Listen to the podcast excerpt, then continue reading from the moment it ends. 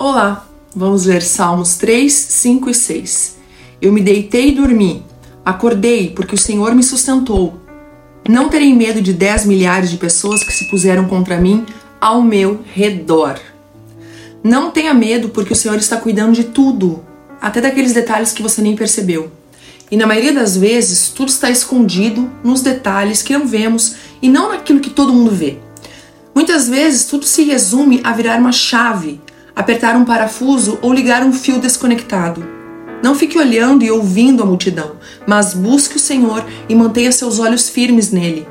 Os problemas virão, mas você vai deitar, dormir e acordar para um novo dia cheio de possibilidades novas, porque o Senhor te sustenta. Amém? Não tenha medo, porque o Senhor está cuidando de tudo. Não esqueça nunca disso. Todos os detalhes, tudo aquilo que passa na sua vida, Deus sabe. Deus está cuidando de tudo.